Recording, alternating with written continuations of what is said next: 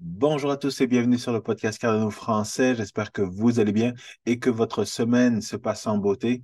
Alors, quelle, évidemment, quelle semaine nous avons passé avec des hauts, des bas, des instabilités et beaucoup de frayeurs. Mais on voit qu'après euh, à presque une semaine, on voit que les marchés se stabilisent et qu'on est dans le vert. Hier, on était dans le rouge, aujourd'hui, on est dans le vert et on voit que dans le fond, on est dans une situation qui semble sortir de l'ombre avec notre ami Biden qui est venu nous sauver euh, de la tourmente avec les trois banques qui ont fermé donc dans la dernière semaine. Ça a été quand même assez euh, tragique. J'ai quelques amis qui euh, se sont levés à 3 heures du matin la semaine dernière, vendredi ou samedi dernier, pour être en mode opération dump, dumper toutes les stablecoins qu'ils avaient pour, euh, parce que justement, ils, souffraient de PTSD. Donc, euh, après euh, FTX, lorsqu'ils ont vu le depegging de USDC, ils se sont dit, ben, je ne vais pas attendre que ça tombe, que ça, que ça descende jusqu'à zéro. À 92 centimes, ils ont commencé à vendre, à vendre, vendre. Et évidemment, ben, la surprise lundi matin, c'est revenu à, à 1 dollar. Mais évidemment, ils ne voulaient pas prendre de risque parce que justement, être dans les cryptos, puis vivre des cryptos, eh bien, ça, ça entraîne justement un risque en plus. C'est la raison pour laquelle moi, personnellement, je me suis retiré et je préfère justement faire des vidéos et être beaucoup plus tranquille avec une job stable plutôt que m'embarquer à 100% dans les cryptos parce que justement, c'est une gestion de risque en plus. Mais évidemment, ceux qui le font, je salue mon chapeau à eux. Mais pour moi, ce n'est pas ça. Mais je préfère encore une fois regarder dans le fond euh, ce, magnifique euh, écran avec du vert un petit peu partout on voit que Bitcoin s'est stabilisé aux alentours des 25 000 dollars. Euh, Ethereum aussi, avec le, prochain hard qui arrive, on va en parler un petit peu plus tard.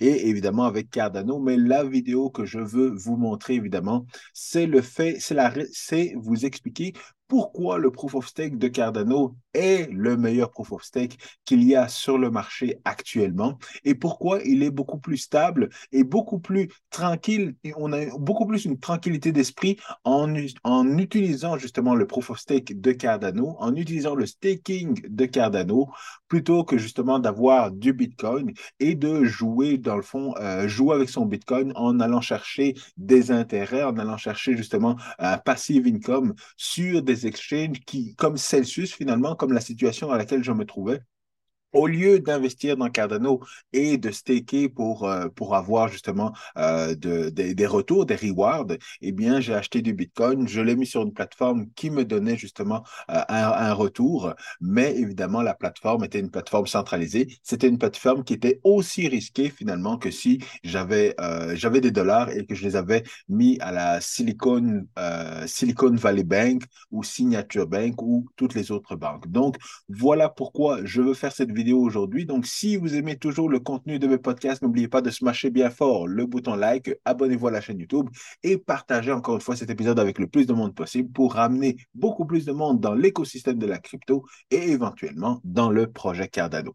Alors, si on regarde rapidement, évidemment, avec toutes les frayeurs qu'il y a eu cette semaine, on voit que la situation est assez neutre pour l'instant. Donc, c'est une situation où ça ne vaut pas la peine d'investir parce que euh, il peut y avoir des euh, Black Swan events comme on a eu la semaine dernière qui vont faire pencher les cryptos vers le bas, qui vont faire qui vont faire baisser les cryptos et on peut avoir ou alors on peut avoir des situations comme euh, soi-disant certains analystes qui, qui disent que dans le fond on est prêt pour remonter. Moi ce que je dis encore c'est qu'on est encore une fois dans une année où ça va monter tranquillement avec des pics puis avec des baisses, mais de manière générale, on va monter tranquillement. C'est pour ça que je continue d'avoir mon t-shirt et d'être solide face à ce bear market qui, va, qui est en train de se terminer et qui est en train de se transformer tranquillement en bull market.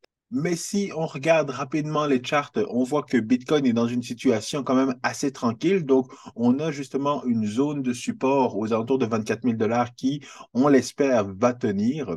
Et si jamais ça ne tient pas, eh bien, encore une fois, on a une diagonale de support ainsi qu'une vieille diagonale. De, on a deux diagonales de support, dans le fond, qui se rejoignent aux alentours euh, du 7 avril.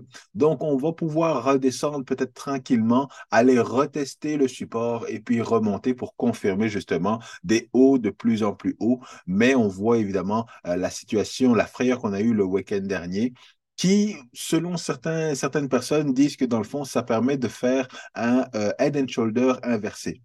Donc, une, épaule, la tête et une autre épaule. Et évidemment, un head and shoulder inversé fait en sorte que ça va remonter vers le haut par la suite. Donc, soyons prudents. Moi, je sais que j'ai été chercher tous mes ordres d'achat et que c'était, très, très profitable pour moi, la, baisse qu'on a eue la, fin, le week-end dernier. Et euh, donc là, maintenant, j'attends juste que ça remonte. Ou alors, j'attends encore une fois qu'on retombe dans une, dans une zone euh, de frayeur pour pouvoir justement replacer mes ordres et recommencer à acheter. Alors, au niveau de Cardano, on voit qu'on n'est pas dans la même situation que euh, pour Bitcoin. Pourquoi? Parce que la dominance de Bitcoin est en train de monter en flèche. Évidemment, avec l'instabilité au niveau des finances traditionnelles, beaucoup de monde commence à comprendre que oui, les, banques ont fermé, il y a eu de l'instabilité, on ne savait pas si justement l'argent allait être, euh, les funds allaient être c'est fou, comme notre ami euh, de Binance aime, le dire. Euh, et donc, beaucoup de personnes ont été du côté de Bitcoin et Bitcoin justement commence à devenir ce refuge, cette valeur de refuge pour les investisseurs. Et donc, évidemment, quand Bitcoin monte ou Bitcoin monte énormément au début, eh bien, les altcoins commencent à descendre et c'est ce qu'on est en train de voir. Donc, il est possible qu'on retombe justement dans cette zone d'accumulation qui serait très intéressante, dans laquelle on, ce serait très intéressant de retomber. Mais évidemment, encore une fois, on a une diagonale de support qui nous permet de, nous dire que euh, soit on va continuer dans cette zone, soit on va rebondir et repartir vers le haut, le temps que justement Bitcoin termine son rally et après ça que les altcoins commencent à monter également.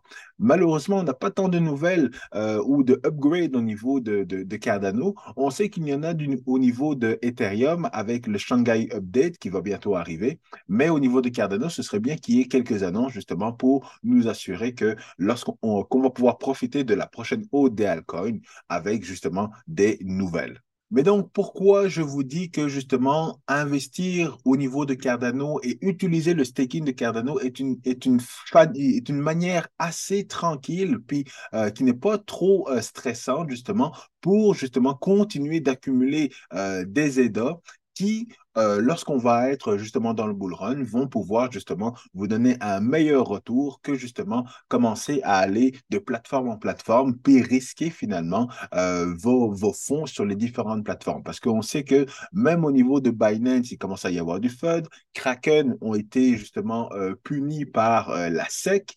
donc, il n'y a aucune vraiment euh, euh, plateforme, institution euh, centralisée qui permette d'avoir le même niveau de sécurité que justement Bitcoin, où là, on achète du Bitcoin et on le garde dans notre wallet et on est sûr au moins que justement, là, il est, protégé ou alors justement d'avoir un, un, protocole comme le protocole de Cardano, comme le Proof of Stake de Cardano, qui permettent justement d'avoir un retour sur investissement. Et je sais que, euh, donc là, on le voit évidemment, les différentes banques qui ont été fermées, et ils disent qu'encore une fois qu'ils ont fait un gros ménage dans les banques qui étaient des banques euh, crypto-friendly. Mais comme on le voit, il y a beaucoup d'autres banques qui sont encore ouvertes, donc évidemment, ça, ça devient de la sélection naturelle. Mais ça devient, euh, ça devient relou un peu, justement, de toujours dire oui, mais Cardano, c'est beau, euh, ça fonctionne, mais il n'y a pas d'écosystème, il n'y a pas de, de projet, ça ne monte pas et ainsi de suite.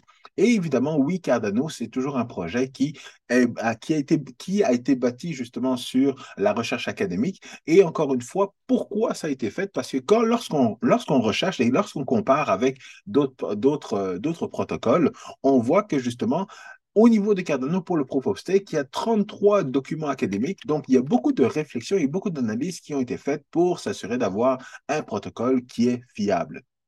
Et tout ça, c'est d'un point de vue informatique, d'un point de vue justement logiciel applicatif par la suite, il y a eu quand même le ITN. Donc, il y a eu quand même une période où on a testé, euh, une fois que ça a été développé, où on a testé le protocole pour aller tester, pour aller voir justement. Et ceux qui s'en rappellent, la, période du ITN, c'était il y a deux ans, c'était une période justement assez folle. On a, euh, on a une personne, une personne que j'avais interviewée qui, euh, qui disait justement que c'était une période où il y avait beaucoup de bugs, beaucoup d'apprentissage et beaucoup de stress. Mais au final, justement, Ils ont livré la marchandise et actuellement, on a le staking de Cardano qui est un staking vraiment très, très simple, qui devrait être justement euh, le, protocole de base ou la référence en termes de proof of stake et de staking. Mais malheureusement, parce qu'il n'y a pas un gros écosystème ou le même genre d'écosystème que sur Ethereum, eh bien, beaucoup de gens se réfère à Ethereum comme étant le proof of stake, alors qu'on sait qu'Ethereum n'est pas le,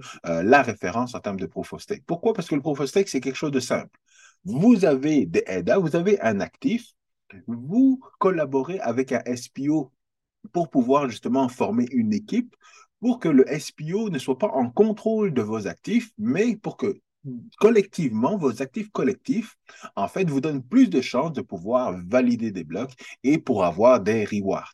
Et donc, le protocole s'occupe tous les cinq jours de vous donner justement des rewards et de les distribuer aux différents stake pool opérateurs, mais également euh, à ceux qui délèguent leur EDA ou leur actif justement au stake pool qui lui va faire le travail. Donc vous avez la possibilité de faire le travail vous-même, de staker et de valider des blocs vous-même, d'avoir un pool privé ou alors de collaborer avec un stake pool. Et tout ça se trouve directement implanté dans le protocole. Donc, il n'y a pas de manipulation, il n'y a pas de... C'est clair pour tout le monde et le protocole est transparent. Et c'est également la vidéo qu'a faite Charles Skinson lorsqu'il a comparé justement euh, euh, euh, le, le, le, protocole Proof of Stake de Cardano versus l'amende qu'a reçue justement Kraken qui offrait un service de staking. Et c'est pas juste Kraken, c'est également Binance et c'était également Coinbase et toutes les autres exchanges. Donc, c'est pour ça que lorsque vous mettez une partie de vos actifs justement sur un exchange pour avoir le même service finalement, pour utiliser le même service que vous pourriez faire vous-même avec Dadalus ou avec Yoroi ou avec un autre wallet de Cardano, eh bien, à ce moment-là, eh vous êtes à risque parce que vous ne contrôlez pas vos assets lorsque vous les mettez sur un exchange.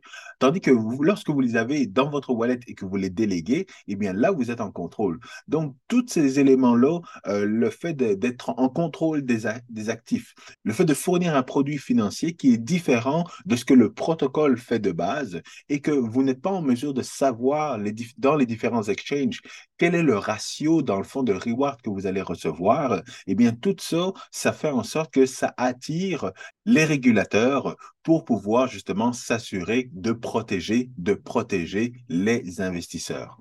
Et malheureusement, c'est ce qui est arrivé au niveau de Kraken. Et c'est pour ça que même moi, c'est sûr que les retours que je reçois euh, de, Binance, parce que je stake également sur Binance, euh, sont supérieurs à ce qu'on reçoit au niveau du protocole. Mais encore une fois, le risque n'en vaut pas la chandelle et je l'ai appris à mes dépens avec mes bitcoins. C'est pour ça que je n'ai qu'une partie, une infime partie justement de mon staking euh, au niveau de Binance. La majorité de mon staking se trouve dans mes wallets et la majorité, je délègue majoritairement euh, ben, tout finalement mes, euh, mes, qui sont dans mes wallets à des SPO français. Donc, je supporte évidemment la communauté francophone de Cardano pour pouvoir staker et déléguer mes EDA.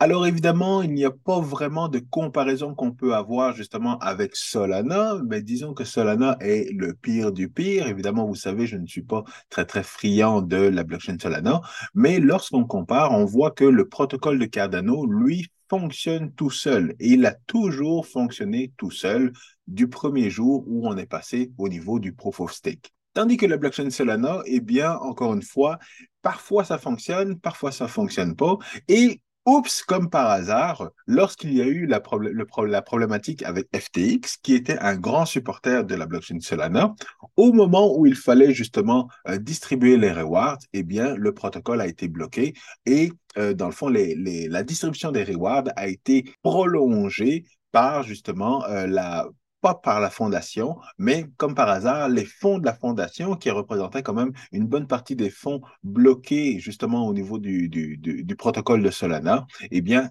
ces fonds-là ont été euh, euh, automatiquement, ce qui a fait en sorte que justement, les personnes n'ont pas pu obtenir leurs fonds et pouvoir euh, les liquider sur le marché parce qu'il y avait beaucoup de frayeurs actuellement dans l'écosystème de FTX et de Solana. Donc, on voit que c'est encore c'est quelque chose qui est très différent de la blockchain Cardano et c'est évidemment pas une référence en matière de protocole proof of stake, mais évidemment, étant donné que Solana a un gros écosystème, eh bien souvent les gens vont référer Solana comme une euh, blockchain proof of stake. Alors qu'on sait encore une fois que dernièrement, juste le protocole, sans parler de proof of stake et de staking et ainsi de suite, juste le protocole fonctionne une fois sur deux. Euh, mais évidemment, il faut débattre, est-ce que Solana est vraiment une blockchain publique ou alors une blockchain privée? Mais je pense que vous savez mon avis sur la question. Et puis, évidemment, il y a toujours le CEO. Ça, j'adorerais toujours, euh, et je vous sortirai toujours ce, site-là, où le CEO disait que dans le fond, ça, c'est pas si grave que ça si le réseau est down quelques fois par mois. Euh, le, Solana va continuer de fonctionner, mais encore une fois, c'est à remettre en question si c'est vraiment une blockchain ou si c'est une euh, base de données centralisée tout simplement. Fait qu'au niveau d'Ethereum, comme vous le savez, Ethereum est la référence en termes de staking, en termes de proof of stake, pardon. Et c'est ce que euh, les, les, différents euh, euh, Bitcoin maximaliste reproche à, Ethereum, qui a fait sa transition de Proof of Work au Proof of Stake, parce qu'encore une fois, il y avait cette partie euh, de, de, de, le Beacon Chain. Après ça, il y a eu le merge. Et là, maintenant que les gens ont staké depuis plusieurs, depuis au moins deux ans sur la blockchain Ethereum, les fonds sont toujours bloqués. Donc, évidemment, qu'est-ce qui arrive? On attend qu'il y ait une, une, manipulation euh, de la part de, de l'équipe de développeurs d'Ethereum pour que les gens puissent récupérer leur reward qu'ils ont stacké depuis plusieurs années. Et évidemment, quand les rewards vont arriver, plusieurs personnes vont vouloir les vendre pour faire des profits, mais beaucoup de personnes également vont vouloir restaker leur reward en espérant que ça arrive euh, dans les prochains mois parce qu'encore une fois, on sait qu'il y avait la mise à jour de Shanghai qui devait justement euh, amener cette possibilité de, de, de recevoir les rewards, mais on sait que ça a été une première fois euh, prévu au mois de, mars et que dernièrement, encore une fois, eh bien, ça a été repoussé au mois d'avril. Pourquoi? Parce qu'encore une fois, comme on le sait, quand on ne planifie pas bien, et les projets en informatique de manière générale ont des délais, et le projet Ethereum n'est pas différent du projet Cardano à ce niveau-là. Et donc, comme je le disais, toute cette situation fait en sorte que ça ouvre la porte aux régulateurs pour pouvoir justement justement nous donner des leçons de morale à notre écosystème, à notre, euh, à notre industrie pour pouvoir nous expliquer c'est quoi le staking alors que nous sommes dans cet écosystème depuis bien plus longtemps et nous le comprenons bien, bien mieux que les régulateurs, mais eux qui veulent justement toujours nous mettre dans cette boîte avec les finances traditionnelles, avec les banques, avec euh, les, les crédits suisses de ce monde, ils ne comprennent pas que justement il y a des bons modèles de staking et il y a des mauvais modèles de staking.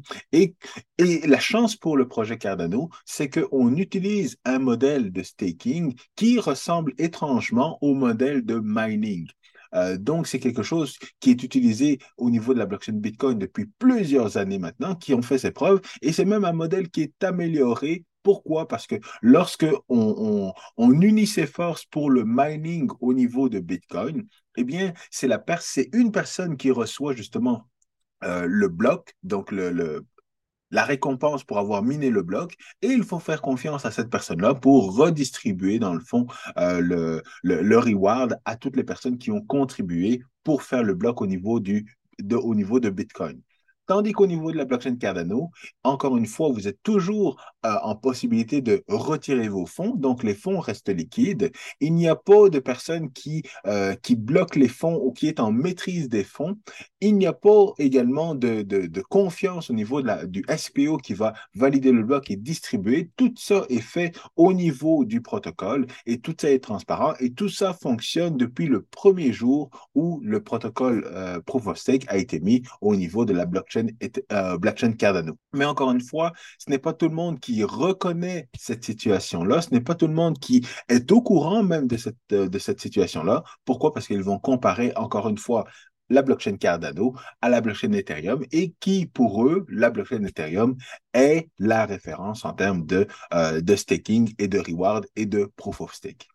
Mais personnellement, j'aimerais justement vous laisser avec, avec ce conseil-là plutôt que d'aller chercher justement euh, des, des, des retours faramineux, eh bien, je vous conseille encore une fois personnellement de continuer à utiliser le staking de Cardano, de continuer d'utiliser justement le proof of stake de Cardano en matière de staking pour recevoir des rewards parce que, encore une fois, le protocole est simple, il fonctionne, il a été soumis à des épreuves depuis quand même plusieurs années maintenant, depuis au moins deux ans, et jusqu'à maintenant, tout fonctionne très bien. Il est garanti par justement un certain nombre d'années de recherche, donc d'analyse qui a été faite pour essayer de comprendre comment fonctionne le protocole de manière informatique, mais également d'un point de vue législatif, d'un point de vue pour respecter encore une fois les règles des finances traditionnelles, pour ne pas que les régulateurs puisse en mesure de dire que ça, c'est un actif, c'est une sécurité, ou alors que ça doit être régulé de telle et telle manière. Ils ont pensé à tout ça d'un point de vue informatique, d'un point de vue euh, légal et d'un point de vue euh, de finances traditionnelles. Alors, tout ça a été pensé pour justement fournir un protocole proof of stake, pour pouvoir fournir un modèle de staking qui, selon moi, est la référence dans le marché et personnellement que j'utilise et que je vais continuer à utiliser pendant les prochaines années. Alors voilà, je termine là-dessus la vidéo. Merci d'être revenu au niveau du podcast Cardano français. Je vous souhaite une bonne journée. Peace.